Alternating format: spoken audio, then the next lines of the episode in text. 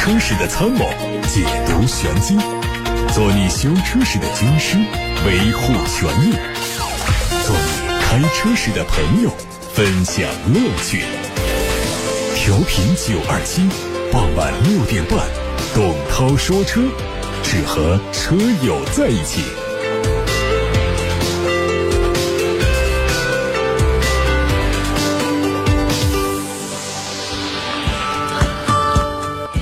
首先关注一下今天的新闻。有媒体报道说，菲亚特克莱斯勒和标致雪铁龙正式宣布合并，双方将在合并之后的公司当中各持百分之五十股权。合并交易将带来每年三十七亿欧元的协同效应。路透社援引一位。知情人士的消息说，两个集团考虑的一个选项是全股票合并，由标致雪铁龙集团的首席执行官汤维什担任首席执行官，菲亚特克莱斯勒集团的约翰担任董事长。受这个消息的影响，菲亚特克莱斯勒的股价飙升了百分之七点六，这是从二零一八年四月份以来的最大涨幅。新华社援引分析人士的评论说，合并如果得以实现的话，将促成全球第三大汽车制造商的诞生，对全球主流汽车市场以及混合动力汽车、小型家庭用车、卡车、豪华汽车等细分市场的格局产生影响。此外，还将给其他规模较小的二线汽车制造商带来压力，从而带动更多的合并。昨天晚上。大众汽车最新品牌标志在广州发布，同时，ID 家族第一款量产车型 ID.3 首次在国内亮相。新车会于明年在上汽大众的安亭工厂投产，工厂目前的规划年产能是三十六万辆。，it 3基于 MEB 纯电动平台打造，定位是紧凑型轿车。它在大众品牌电动车家族当中扮演着和高尔夫相似的重要角色，可以理解为高阶版本的高尔夫纯电。大众 ID.3 整体造型偏向圆圆润的风格，并且悬挂着大众品牌的全新标志。两侧的 LED 大灯组是轻微上扬，内部集成了环形日间行车灯灯带，下方贯穿着横向的保险杠。动力方面用的是后置的永磁同步电机，未来还可能会推出双电机的版本。这车只需要三十分钟就可以充进支持行驶两百九十公里所需要的电量。北京现代的新一代 iX 二五正式上市了，四款配置的车型卖价从十万五千八到十三万六千八，起售价相比老款下调了四千块。新一代的 iX 二五前格栅和新途胜、胜达相似度很高，两侧分配了分体式的头灯组，日间行车灯是三个部分组成。动力方面用的是1.5升自然吸气加 CVT，取代老款的1.6升加 6AT。手动挡和自动挡车型的油耗都会低于老款。另外需要补充说到的是，新车采用了全新的 CVT 变速箱，区别于传统的变速箱，它使用推动式的链带来代替推片式的钢带，可以承受更大的扭矩输出，降低故障率的同时，也提升了燃油效率。之前，新一代的瑞纳在北京现代重庆工厂上市，四款车的价格从七万两千八到九万六千八，它充分的融合了现代汽车领先的设计和技术优势，并且相比同级车仍然还有一些价格优势，是北京现代突围小型车市场的重要产品。购车政策上，它提供了三年免利息，整车三年十万公里保修，新车仍然是用一点四升的自然吸气发动机，较老款降低油耗百分之九。海外媒体曝光了一组捷豹新一代 F-Type 的渲染图，它会继续用双门轿跑以及敞篷版本在后年投放市场。新一代的 F-Type 采用了最新的设计，前脸的 LED 灯组造型非常的修长，保险杠两侧配大尺寸的进气口，动力是 4.4T 的 V8 双涡轮增压。另外，在低配的版本会用上 2.0T 的涡轮增压。宝马新一代的 M3。在海外地区的路试图片已经曝光了，它预计会在明年初发布。根据此前爆出的渲染图，新一代 M3 的前脸会有非常夸张的进气格栅，视觉效果上要比七系和 X7 还要更大。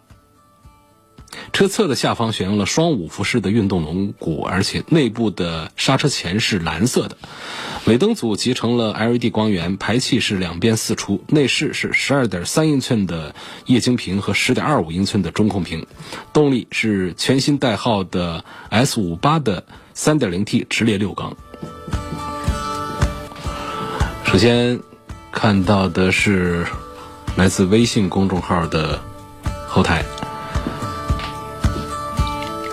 有位网友说：“我想了解二十万元左右的 SUV 有黑科技的，这个就没法说。黑科技在很多人的心目当中，它标准是不一样的。可能有的人会把这个车子有一些自动控制啊，有一些语音对话呀，呃，语音识别来控制开车窗啊，这样的都当作是黑科技。但是当下来讲，我觉得这些已经不算是黑科技了。那么二十万元级别的车，基本上。”按照我刚才说的这个标准来的话，它就没有什么能够连得上筷子的黑科技。跟大家列举几样黑科技啊，你看看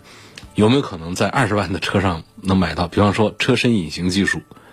呃，这个有几个德国的工程师啊，他曾经对一辆奔驰做过隐身改装。它实际上是一种这个，就是车侧呢实际上是 LED 显示屏，然后在车的另一侧装上一台单眼的电机。然后就是把被车身挡住的画面呈现到这边的 LED 屏上的这么一种隐身的效果，但是这其实它是开玩笑的一种做法。这对于安全交通来说，它其实是一个巨大的问题，还是个隐患。那包括还有一些，包括像无线感应充电桩，这个目前是可以算是黑科技的。在呃，像奔驰啊，像还有美国的一些。电信公司啊，都在研发这个电动汽车的无线充电站。什么意思呢？就是不用插电就可以充电，因为它在道路上装了很多的充电线圈儿。然后你这车呢，在路上走啊，你路过这些线圈儿，包括特别是你停下来停在这些线圈上，包括我们的这个红绿灯，红绿灯这个停顿的这个时间，都可以从地面线圈里面，呃，有这个磁场跟咱们的这个。汽车底下的这个线圈来相互呼应，从而把这个电能从地底下传递到我们车上来。像这种无线感应的充电桩，我觉得这个算。还有车身的刮花自我修复的技术，这其实是一些聚合物的这个呃技术，把它混合在这个抗磨损的油漆上，啊，这个车子呢就会出现刮花了。然后在，当然它还需要一种高温。啊，在一个一百多度的温度之下，在几分钟之内就可以完成一个自我的修复啊。这个就是大，如果说有划痕的话，意思是说你拿一个一百度左右的这个大灯来烤它一下，嗯，它就可以不用做油漆。然后还有透明引擎盖的技术，就这也是一个一呃挺好玩，但是没有多少现实意义的，也是通过摄像头，然后把地面的数据把它给采集起来，然后呢又把它。这个反馈在平视显示屏上，打造出一个可以穿透引擎盖、发动机舱，看到前方地面的路况的这种视野的这种效果。这个就是解决了在越野路段、在狭小空间遇到的一些呃问题的。还包括呃 AR 的这个挡风玻璃，就是我们前面挡风玻璃上你能看到，呃，就不是我们常说的那种呃那投射技术了啊。它直接这个玻璃本身就是 AR 技术，可以实现仪表盘、导航、夜视、社交软件信息啊，就我们在一些这个这个穿越剧啊，这一些这个这个高科技的电影里面看到的那种，呃，包括它还可以集成一些红外扫描啊、智能预测啊等等这样的一些功能的，等等等等，我觉得包括无人驾驶，真正的无人驾驶在内，这个才算是黑科技当下能够说的。你说稍微的带一点互联驾驶功能的。这车现在很多，但这个早就不算黑科技。呃，我说一个语音，哎，打开空调，于是空调打开了。这是一个简单的语音识别控制技术，当下不算是黑科技。别的我也想不起来。哦，像呃那个宝马前几年推七系的时候，它推了一个手势控制，像这样的东西，呃，也算是黑科技的这个一种吧。所以这个你这位网友呢，希望推荐了解一下二十万左右的 SUV 有黑科技的，这个我就只能是介绍一些黑科技。我认为二十万买不到我们现在当下意义上的这个黑科技的车了。啊，再回答一个问题，问啊，凯迪拉克昂科旗这个车跟途昂对比应该怎么买？昂科旗还没有上市，但现在呢，媒体已经接触到它了。跟大家介绍一下，就是这个车呢是别克的新的旗舰 SUV。它上市之后呢，定价肯定是要低于凯迪拉克的 ST 五的。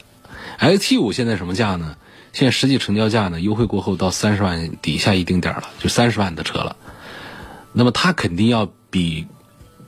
凯迪拉克 ST 五要便宜一点，因为他们是同平台的。我预计可能会到个二十二十五六的样子，二十六七的样子。如果是这样的话，那途昂就难办了。大众的那个大个子 SUV 途昂，价格也是得二十五六，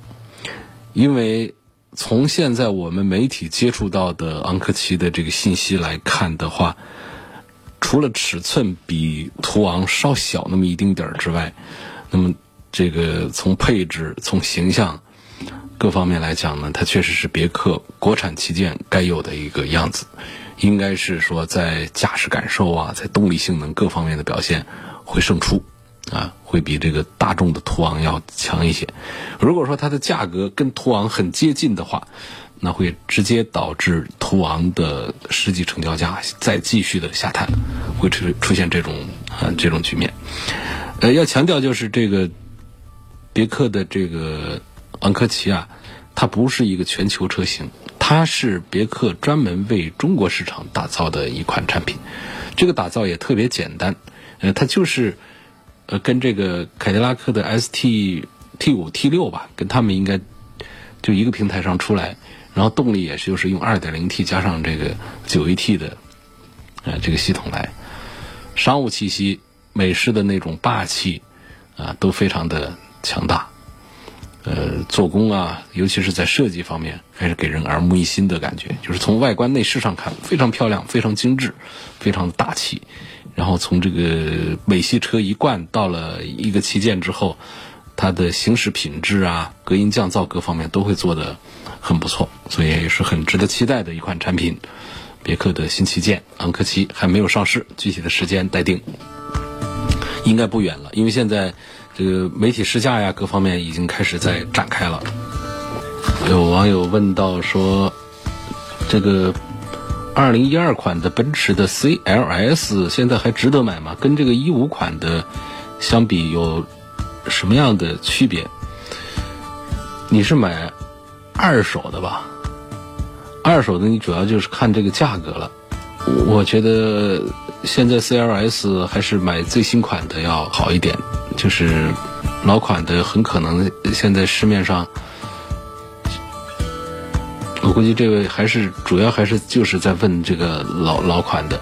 它跟一五款相比呢，它都属于是同时代的产品，没有出现真正的换代。真正换代是要到要到一六年，应该是到一六年才会出现真正的这个换代。现在二手车的价格四五十万，五五四五十万能买到，像这个一二款的，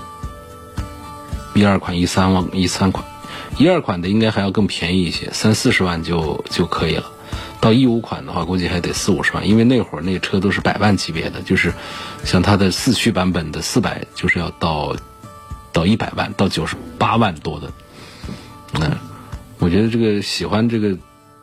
这个有点老气的这种感觉的，但是呢又特别的，嗯，这个商务范儿的，那个老这个奔驰 CLS 也是还可以。但是在换代之前的这个产品呢，它确实内饰上呢过于的这个老态龙钟，就很像是老爷车的那种内饰的感觉。一直到后来换代之后，做的才好一些。要看价格啊，我刚才说了一下这个价格体系。你如果说在这个价格体系之内，来买的话，二手车就是这样的这个行情还是可以的。下面的问题问到说，汽车重新喷油漆是不是会跟原厂油漆不一样？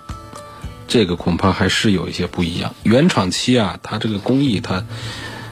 就是油漆供应商它提供的这个烤漆给原厂的话，它的烘烤温度都是要更高一些的。呃，就是要它会达到达到一百八十度以上啊，然后喷涂完了之后呢，这个再做安装的。那么安装了车身的很多的塑胶件之后，我们的车就不能再忍受一百八十度的那么高的温度了。所以呢，事后再做补漆的话呢，就得用低温的烘烤漆。所以油漆厂商呢会单独研发修补油漆。修补漆呢说是原厂漆，确实是原厂漆，但是它的烘烤温度呢一般是不超过一百度。你想我们的。这个油漆房的烤箱如果超过一百度，我们车里就会出现很多的塑胶变形，甚至于到一百八十度都会出现一些融化的情况，那是不允许的。所以它的温度不会超过一百度。这种低温漆，它很显然在硬度上是赶不上这个原厂的高温油漆的。所以说，我们损伤之后的喷涂油漆，或者说改色、翻新的这样做过来的漆呢，第一个是它会这个厚度的不均匀。第二是厚度比原厂的要厚一些，第三个就是硬度没有原厂的好，所以这就是事后再喷的漆，不管你是在哪儿喷，都会出现这样的一种局面。所以千万就不用太相信，说我这个原厂漆，我在四 S 店我在哪儿我喷出来我会和原厂一模一样，那只是我们眼睛看上去的观感上会出呃做到这个色度。高度的接近，啊，但是品质肯定是有差距的。现在看到来自八六八六六六六六的问题，问一九款的大众探歌一点四 T 的高功率版本可不可以用九十二号的汽油？高功率版本比低功率版本的压缩强度要大一点，所以它的抗爆震的要求要高一点，所以应该是用更高标号的油。我觉得九十二号这个需要试一下。尽量的还是用高标号一点点吧，你可以试试看它有没有这种爆震的情形发生。因为 1.4T 的本身的低功率版本的压缩比是比较低的，九点几，还是还是多，反正是十比一左右。这是属于在当下的这个高效率发动机的时代，它属于比较低的一种压缩比了。那么它就算是高功率版本，实际上呢也没有涡轮也没有提升太多啊这个压力进去。我认为九十二号搞不好是加进去不一定会出现爆震的情况，呃，具体呢还是以你的车的这个油箱盖里头它标注的这个建议为准。现在开的是一辆小车，想换一台 SUV，目前看中的是老款的奥迪 Q 五，喜欢这车的三大件。这款车的排放是国五，但现在都出国六了，问那还可以买吗？当然是可以买的，因为首先现在没有推出国六，啊，还在推迟的状态当中。第二个呢，就算是出国六之后的话呢，我们还有一些地区可能还会是国五，所以，呃，它所出现的问题，在国六强制执行的城市当中，主要的问题是买进和卖出的这个交易手续的问题，就是你如果把它卖到了非国六的地区是没有问题的。何况呢？现在我们要买的这是一款二手的老的这个 Q 五，然后用一段时间，本身它的价格也不高，用一段时间之后，等到有国六的时候，我们把它卖到其他地区去，其实也是可以考虑的。要不然的话，我们现在市面上的国五都不流通了，不至于那么的极端的，我觉得是没有太多的问题。下一个问题问到了奔驰和宝马，谁的档次更高？啊，是奔驰好呢，还是宝马好？这是一个很多人在忽略的问题，也是一个很多人在关注的问题吧。总之，它是一个问题。不少人看来呢，就是他们的高低之分呢，呃，不是太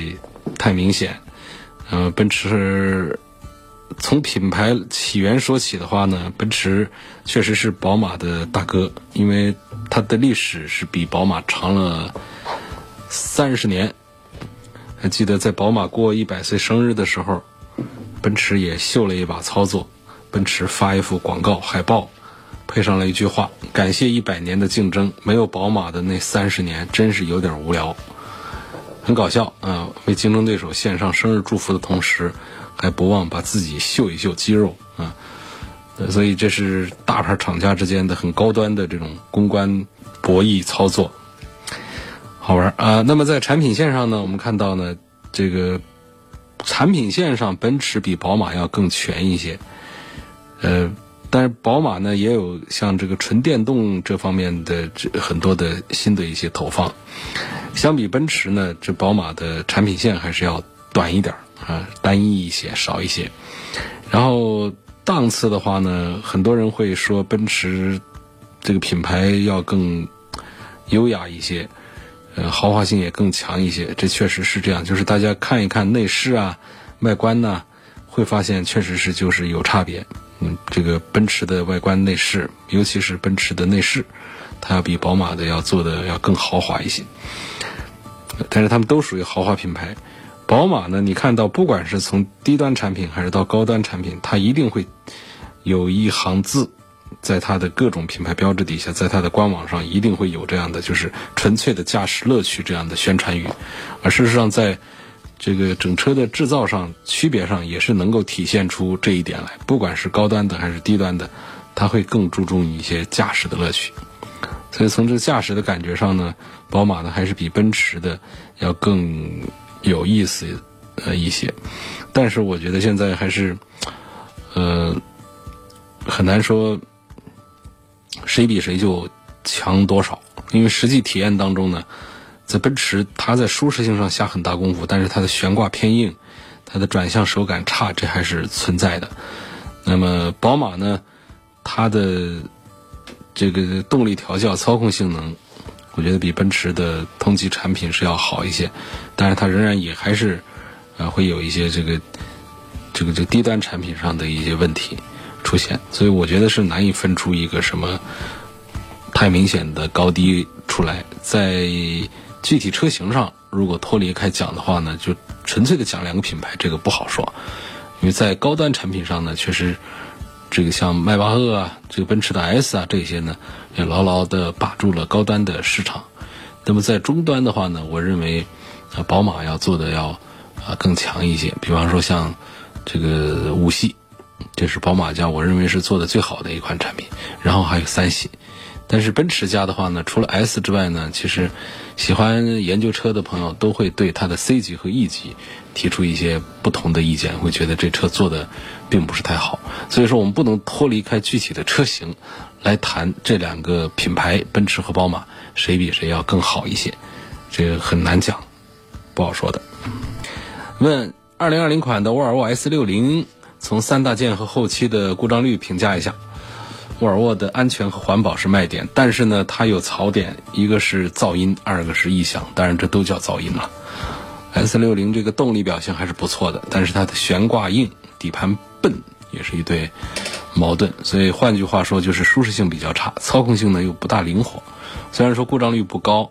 啊，这个环保指数也比较高，但是它的推荐指数仍然是不大高。哦，我朋友的七座豪华版三个月一万公里，准备转让给我，但是保养手册呀、三包凭证啊，全都丢了。我去 4S 店做一万公里的保养，4S 店说这车已经网上入库了，以后保养和维保不需要手册和三包凭证，有这样的说法吗？呃，也有这样的这个。电子凭证的这种说法，但是呢，我觉得还是消费者手上还是要掌握着一些东西，要不然单方面持有的话呢，我们会往往会陷入到一种一种被动当中，那这个有风险隐患啊，不出问题反正是那就没有问题。如果说出了消费纠纷、质量问题、索赔官司，车主手上完全没证据，全凭四 S 店单方面出电子记录的话，确实太被动。当然说丢了就是丢了，那么厂家、4S 店都没有义务为你补发的，这是你的保管责任。所以说，我们还是提醒大家，就是每次维修保养之后，那至少是你要把这个维修的工单这些东西啊，要长期的保存。下一个网友说，希望能够聊一聊中保研的迈腾、帕萨特碰撞，A 柱变形严重，你怎么看？这事儿我关注到了。嗯，首先说中保研，这个跟咱们的中汽研呢是不同的两家单位，这是这个保险方面为这这个主体的主导的这么一个碰撞测试机构。那么中汽研呢是另外一摊子。呃，过去呢，中汽研确实也爆出一些事儿，就是他们的车呢都是跟厂家商量着办啊，这是外面传的啊。包括厂家会特别的提供一些这个特别装配的车来参与这个碰撞，呃，有一些商业化的、市场化的痕迹，有一些让大家影响它的评估，